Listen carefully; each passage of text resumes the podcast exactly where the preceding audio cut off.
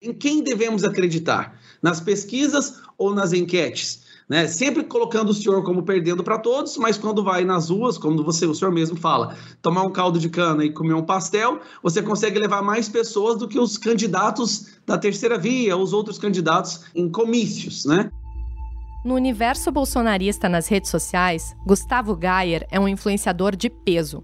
Todos os dias publica conteúdo para quase 900 mil pessoas inscritas no seu canal de YouTube. Você sabe que as pesquisas mentem, elas alteram os números, mas elas ainda tentam chegar próximo da realidade. Gustavo Gayer também é o ativista pró-governo que mais retirou conteúdo do YouTube neste ano.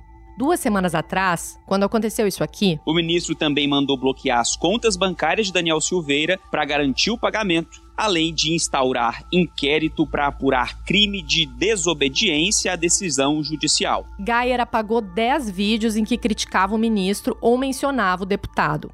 Para os bolsonaristas, Daniel Silveira é alvo de perseguição e censura. Em agosto do ano passado, quando a Justiça Eleitoral determinou que o Google não repassasse dinheiro para perfis que propagam mentiras sobre as urnas eletrônicas, Gayer eliminou 59 vídeos sobre o tema no canal dele.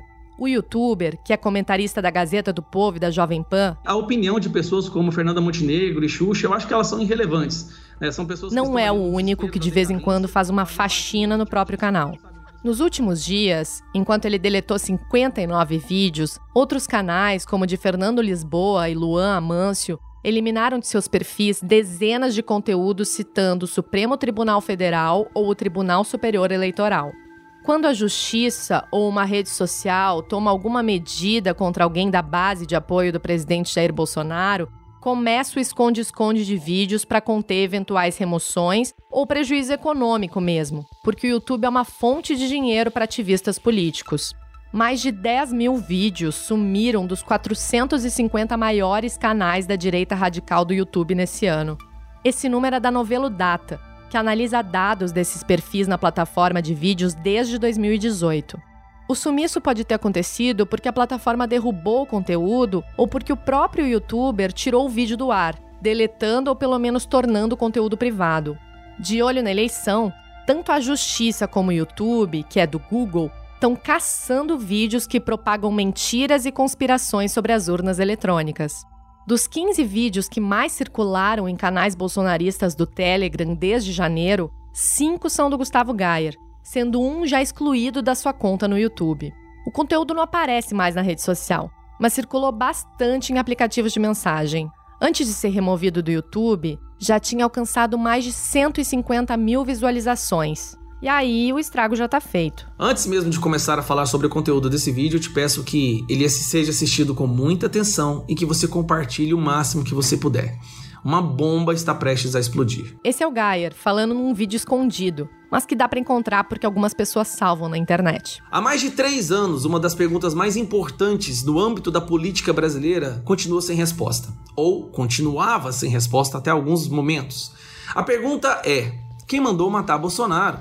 Quem está por trás de Adélio Bispo? Quem financiou? Quem pagou os advogados? São um dos advogados mais caros do Brasil. Quem pagou o jatinho para os advogados? Três minutos se passam e a resposta ainda não veio. Até que depois do minuto 5. Adélio abriu o bico, a esquerda está tremendo de medo. Isso acaba com qualquer possibilidade do PT e do Lula. Acaba, destrói por completo. O PT mandou Adélio Bispo matar o, o até então candidato à presidência Bolsonaro. E quem fala isso é o próprio assassino. Isso é uma bomba tão gigantesca. A imprensa vai fazer de tudo para abafar isso que eu acabei de falar. Então peço para que você compartilhe o máximo possível. A fonte que Gayer usou para tirar a conclusão dele é o site bolsonarista Terra Brasil, auto-intitulado um dos maiores meios de informação do país, que tem o slogan Deus acima de tudo e de todos, quase igual ao do presidente. O Terra Brasil é considerado um site jornalístico e de informações confiáveis na bolha bolsonarista da internet.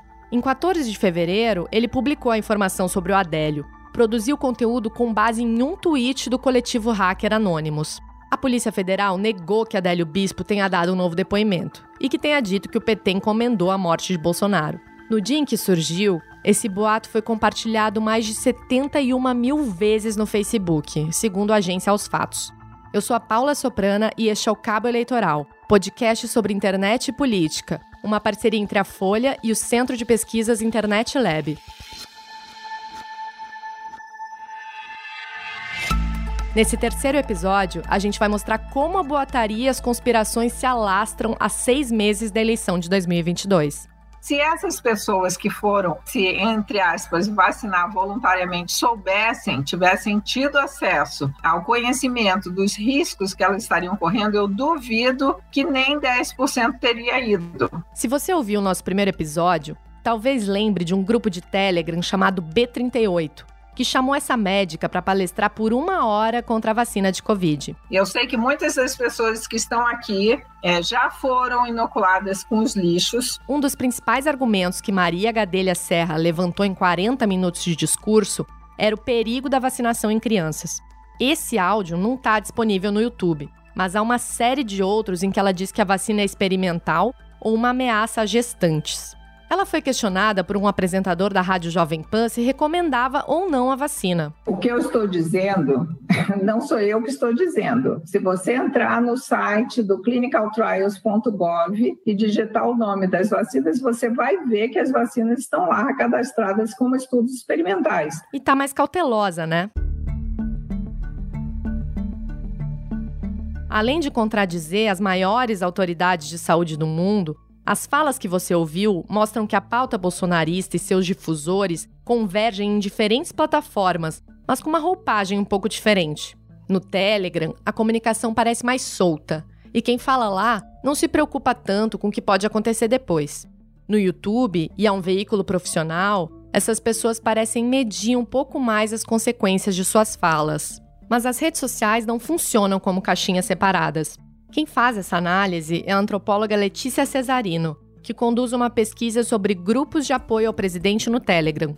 Curiosamente, a maior parte do conteúdo externo consumido lá vem do YouTube. Esse é um padrão que a gente identificou né, nos nossos dados, uh, uma certa pipeline, né, uma ligação mais direta e mais frequente entre essas duas plataformas, uh, consultando trabalhos de colegas sobre fenômenos semelhantes em outros países, Alemanha, por exemplo. Já encontramos referência a uma, uma relação também mais próxima nesse sentido. Uma das hipóteses para a relação estreita entre entre essas duas plataformas é a motivação econômica dos criadores de conteúdo. Pode ser uma forma de criadores de pequeno, médio porte estarem tentando alavancar os seus canais sem precisar depender dos algoritmos de recomendação do YouTube. E pode ser um fenômeno mais estrutural mesmo, sabe? No sentido de que esses públicos mais subterrâneos, típicos da extrema-direita, eles não são separados da esfera pública mais de superfície, digamos assim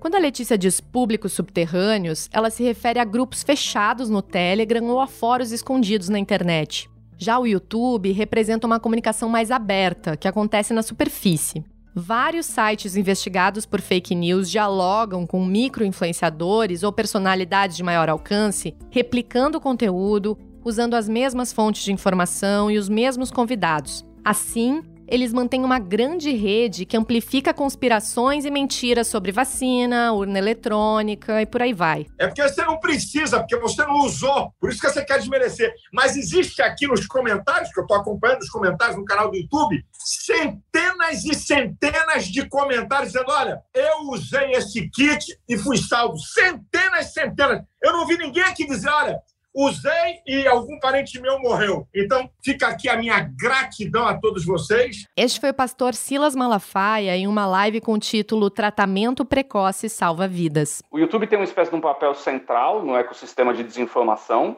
Ele tem um papel de repositório de conteúdo a ser distribuído em outras redes. Aqui falou o programador Guilherme Felice, da Novelo Data, aquela empresa que levantou os dados sobre os vídeos escondidos. Segundo ele, existem ondas de influenciadores da direita que se renovam à medida que a audiência de alguns perfis para de crescer ou que seus criadores são investigados. Ele lembra de um encontro entre o presidente Bolsonaro e influenciadores no Palácio do Planalto em agosto de 2020.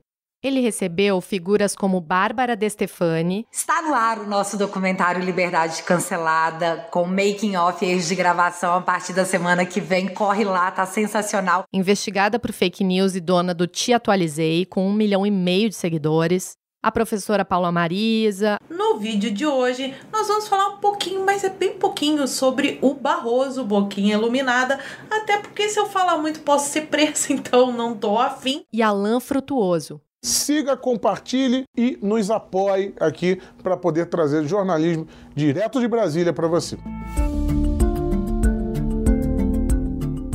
primeiro é o encontro que ele faz com alguns canais, como por exemplo o Jacaré de Tanga, o Giro de Notícias e o Terça Livre. São canais de espécie de uma primeira onda que também são da primeira onda atingida pelas investigações. E daí, a partir do momento que esses canais começam a ser investigados, eles empacam, eles param de crescer. Então, o bolsonarismo também entende que precisa ter uma, uma espécie de uma substituição Precisamos pegar gente que continue a fazer esses papéis dentro do YouTube bolsonarista, mas que continue crescendo e que não seja um problema na justiça para gente. Na lista de canais bolsonaristas que mais crescem hoje no YouTube estão o Foco do Brasil, Folha Política, Te Atualizei e o do próprio presidente. Mas de longe, o que ganha em alcance é o do vereador e ex-PM Gabriel Monteiro, que está sendo investigado por vários crimes. O parlamentar é alvo de denúncias de assédio moral e sexual contra funcionários, além de acusações de estupro.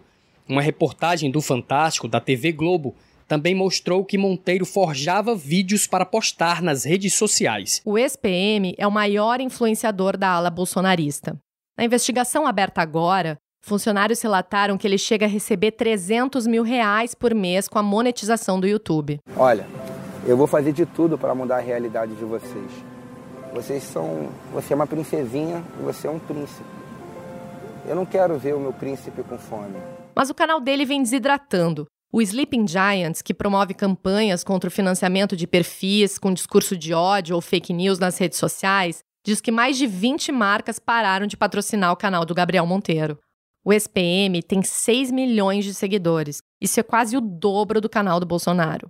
Mas há tempos a direita engaja mais no YouTube. Um estudo da Universidade Federal de Minas Gerais mostrou que o engajamento em canais de direita no período pré-eleitoral de 2018 foi maior que o da esquerda. Vídeos e comentários de canais de posição política neutra acabaram se movimentando para esse espectro, onde os xingamentos e o discurso de ódio são mais frequentes. Outras pesquisas internacionais já mostraram que os algoritmos de recomendação de vídeos e notícias se alimentam do interesse humano por conspirações e notícias negativas. E olha que fantástico esse dado, né? 50% de todas as interações sobre o Bolsonaro, em termos de notícias, ocorreram no YouTube, que é uma rede dominada pelo presidente, né? Pela corrente política dele. Daí você entende como o Bolsonaro consegue construir as suas narrativas digitais e sustentar elas, né? Esse é Lucas Fonteles, que comanda a estratégia digital do pré-candidato Ciro Gomes. Ele trabalha junto com o marqueteiro João Santana. O YouTube, que é a maior rede social do Brasil, né? Muita gente esquece isso, pensa no Facebook, pensa no Instagram, mas o YouTube é uma rede social, né? E é o maior país, é com o maior volume de usuários, é a rede onde o Bolsonaro tradicionalmente é, é muito mais forte. Bolsonaro tem hoje 3 milhões e 600 mil pessoas inscritas no seu canal no YouTube. Ciro Gomes e Lula têm 409 mil cada. E mesmo canais expressivos no ativismo à esquerda, como Meteoro Brasil ou TV 247, não se comparam em alcance aos que estão no top 10 do lado direito. Os vídeos captam os principais pontos ideológicos dos discursos de Bolsonaro e colocam esse conteúdo num tom sensacionalista, cheio de adjetivos e com muito, mas muito caça-clique. Os títulos caça-clique são aqueles que não entregam a informação de cara. Eles têm um suspense, um exagero e acabam induzindo o leitor para o conteúdo. A estratégia do Bolsonaro é atacar a imprensa tradicional e martelar que as pessoas precisam procurar os seus fatos em canais confiáveis, entre muitas aspas, por favor. Esse é o Guilherme Felite, de novo. Só que não adianta nada o Bolsonaro martelar isso se não existem canais que estão distribuindo essas teorias e essas interpretações num volume atacadista para que as pessoas continuem consumindo isso constantemente. Então, você precisa ter essas pessoas que vão cumprir o seu papel de aplacar a demanda da base por essas informações. E daí cada um cumpre um papelzinho específico. E o Guilherme fez um mapeamento de como funciona essa rede. Nela, existe, por exemplo, uma espécie de TV para estatal, que é o canal Foco do Brasil, com 2 milhões e 800 mil inscritos. Eles soltam vídeos e informações antes de todo mundo. Olá, gente querida do Coração Verde e Amarelo. Mais um jornal Foco do Brasil. Compromisso com a verdade. Quero saber de qual lugar abençoado do nosso Brasil ou do mundo você está assistindo a esta edição. Isso porque é com a câmera deles que o Bolsonaro fala quando chega no cercadinho do Planalto para dar recado à militância. E sobre o detento trabalhar para se sustentar? Tem um projeto nosso para, olha, comigo, é, reduzir 50% o gasto com auxílio reclusão. Mas tá, é uma, tá na Constituição. Nessa rede também existem os formadores de opinião, que interpretam as notícias diárias para enaltecer o presidente e atacar os rivais. Costuma ser uma pessoa em uma mesa falando direto com a câmera. Na floresta não pega fogo. Aí eles falam que o presidente Bolsonaro tá fazendo fake news. Vai lá na Amazônia. Você vai chegar na Amazônia, você vai ver que não tem fogo e ainda os programas de entrevistas. Que ajudam a levantar, entre aspas, essas figuras do bolsonarismo. Então aí você tem a Antônia Fontenelle, você tem a Leda Nagli, você tem até o Pânico fazendo esse papel. A gente viu muito no último ano como figuras que começam a ganhar projeção, repetindo coisas do ambiente bolsonarista, acabam sentando no Pânico. Então eu fui orientado pelos meus amigos a não comparecer. E agora eu quero ovacionar grandiosamente a brilhante deputada Carla Zambelli. Esse é Zé Trovão, um caminhoneiro que participou de bloqueios que tentaram parar o país durante o ato de raiz golpista em 7 de setembro do ano passado. Major Vitor Hugo, que brilhantemente ontem impetraram o pedido do meu habeas corpus. Então eu acredito que nas próximas horas eu devo estar livre para voltar para o meu país. Ele deu essa entrevista ao Pânico naquele mês, quando estava foragido no México. Essa rede de comunicação acaba contando também com alguns veículos e jornalistas da imprensa tradicional. E desde 2016 com a produção audiovisual profissional do Brasil Paralelo.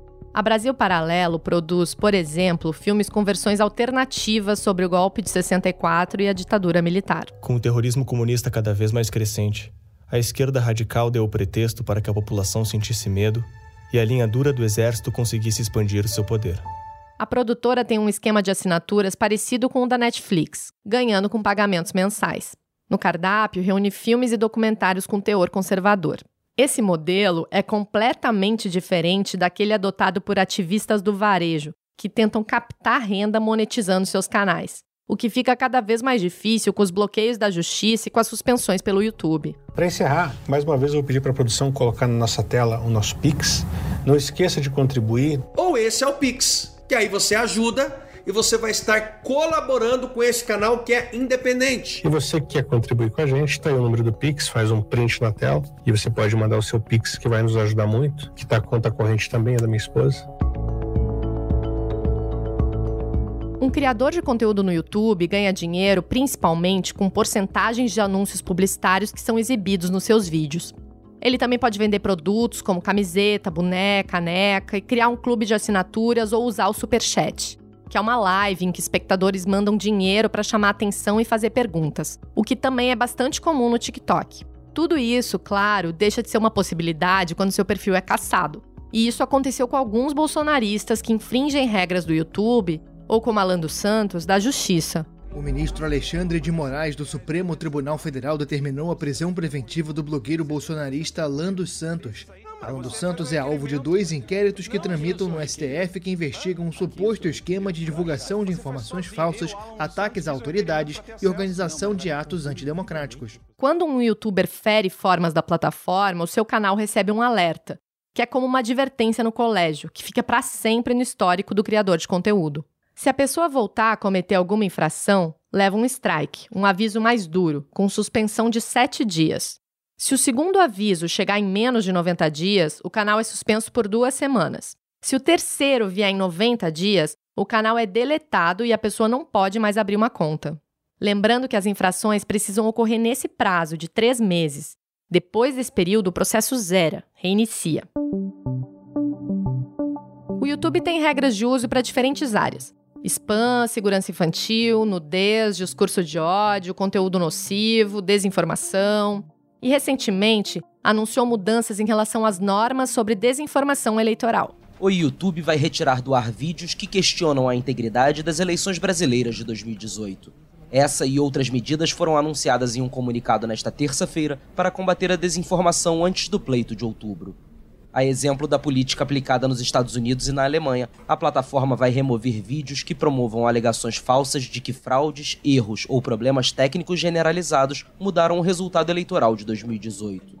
A empresa não revela quantos vídeos já deletou. Agora a gente vai ter que ver os problemas ligados ao outro braço, que é a aplicação dessa política. Esse é o Francisco Brito Cruz, diretor executivo do Internet Lab e que já apareceu aqui no podcast. A gente pode ver na aplicação que ela não é adequada, que ela ainda deixa áreas cinzentas, ou que ela vai ter problemas para ser aplicada, porque vai ter gente que vai estar, tá, vamos dizer, jogando com a regra, né? Quando a gente fala da aplicação dessas políticas dos provedores, a gente também está falando dos usuários que, na vontade ou no ânimo de driblar a regra, vão fazer aquela coisa um pouquinho diferente para não serem enquadrados, né? Ele diz que não são apenas as regras do direito do Estado e das leis que vão ser úteis para lidar com conteúdos de desinformação. A velocidade que esse tipo de informação se propaga é muito rápida. Por vezes o judiciário não vai ter o timing, né, para cortar na raiz uma narrativa de desinformação. Então, a gente começa a perceber como que as políticas privadas dessas empresas são importantes para isso, porque elas são esse primeiro combate. As plataformas têm um grande desafio de detectar e analisar todos os vídeos que possam ferir suas políticas eles dependem de análise de contexto e de muita interpretação humana. Uma live em que Jair Bolsonaro levanta dúvidas sobre a segurança das urnas está no ar na plataforma desde julho do ano passado e já foi replicada na íntegra por alguns canais. E a população quer. Vocês verão dia 1 agora, em São Paulo e outros locais do Brasil, o povo clamando por isso. Quem diria? O Eduardo aqui do meu lado vai demonstrar alguma coisa, como disse, também por indícios fortíssimos, ainda em fase de aprofundamento, que nos levam a crer que temos que mudar esse processo eleitoral. Não pode os mesmos que tiraram o outro cara da cadeia tornar elegível ser as mesmas pessoas que vão contar os votos. E aí ele emenda uma propaganda pessoal. Imagine se outro cara tivesse no meu lugar. Estaríamos igual a Argentina, tudo fechado. Nós queremos a volta disso, na base da fraude. Ah, não tem prova de fraude. Também não tem, porque não há. Eu entrei em contato com o YouTube perguntando se esse vídeo não infringe a regra de desinformação eleitoral. A empresa respondeu que ainda está analisando o conteúdo. Canal do presidente, essa live foi vista por 74 mil pessoas. A réplica dela, no canal da Jovem Pan, por mais de 302 mil pessoas. E isso sem contar os vídeos curtos, editados que circulam em outras redes. Eu também perguntei ao YouTube quanto eles investiram em inteligência artificial em português do Brasil. A empresa só disse que o investimento em ferramentas e parcerias contra a desinformação é contínuo e que a parceria com o TSE é a espinha dorsal do trabalho no período eleitoral.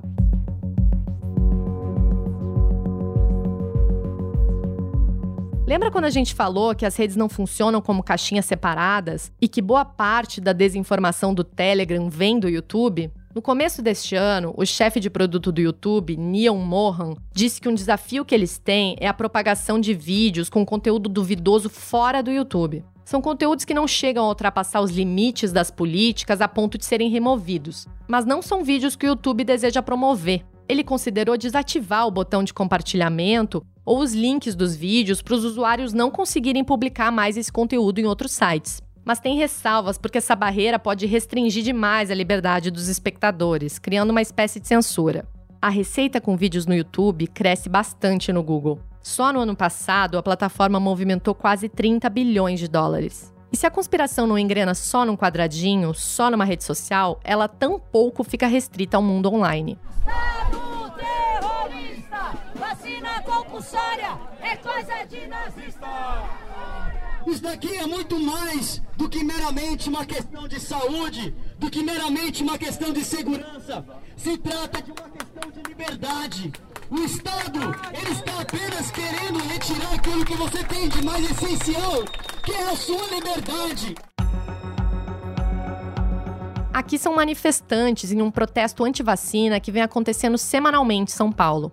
Nesse protesto, que não costuma reunir mais de 200 pessoas, as vacinas contra a Covid são chamadas de picadas experimentais. Eles distribuem folhetos com sugestões de fontes que consideram confiáveis em sites e no Instagram. E é claro que nesse folheto aparece o nome da médica que a gente citou no começo do episódio. Ela está entre as fontes confiáveis a seguir. Nos últimos dois anos, muitas teorias surgiram. O coronavírus seria parte de um complô para a China ter vantagem comercial. A pandemia é um plano de Bill Gates para implantar microchip nos cidadãos. A vacina transformaria as pessoas em antenas de 5G. A desinformação, em suas mais diversas formas, pode ser vista, antes de tudo, como uma estratégia de rede de propaganda hiperpartidária. Depois dessa onda de ataque à vacina, grupos radicais na internet querem bater de frente com o sistema eleitoral em outubro. E essa estratégia é conectada a experiências populistas de fora do Brasil, como pontua o Pablo Hortelado, que é coordenador do monitor do debate político no meio digital da USP. Bolsonaro, mesmo tendo vencido as eleições de 2018, ele sempre alegou que as eleições foram fraudadas e que ele tinha vencido por uma margem muito superior àquela que tinha sido registrada nas urnas. O Trump, ele fez a mesma coisa. Ele, quando ele venceu em 2016, ele também disse que a, a vitória dele tinha sido por uma margem maior do que a que tinha ficado registrado oficialmente. E quando ele perdeu as eleições em 2020, ele alegou fraude, ele segue alegando fraude e uma parcela muito importante do eleitorado americano segue acreditando que as eleições foram fraudadas. Pode chegar a mais ou menos um terço do eleitorado americano. A mentira e a conspiração podem não render votos no fim do jogo, mas aprofundam a cisão da sociedade e acabam corroendo a democracia. Os bolsonaristas dizem que a cisão na sociedade foi criada pelos petistas e os petistas atribuem aos bolsonaristas a divisão da sociedade. E pouco importa, na verdade, quem começou esse jogo. Essa estrutura ela tá dada e os dois lados se alimentam mutuamente. Os ressentimentos, eles vão se acumulando e se a gente não cuidar, isso deságua em violência política. Se a gente não esfriar o clima político, isso tende à violência política e isso não é bom para ninguém. Esse foi o terceiro episódio do Cabo Eleitoral, uma parceria entre a Folha e o Centro de Pesquisas Internet Lab. Eu sou a Paula Soprana, fiz a produção e o roteiro desse podcast. A edição de som é de Luan Alencar e a coordenação é de Magê Flores. Você ouviu áudios de UOL, AFP, O Povo, Band, Rede Globo, Jovem Pan, Foco do Brasil, Brasil Paralelo e Jornal Globo. No próximo episódio, vamos falar sobre a violência no debate político na internet. Até a próxima quarta.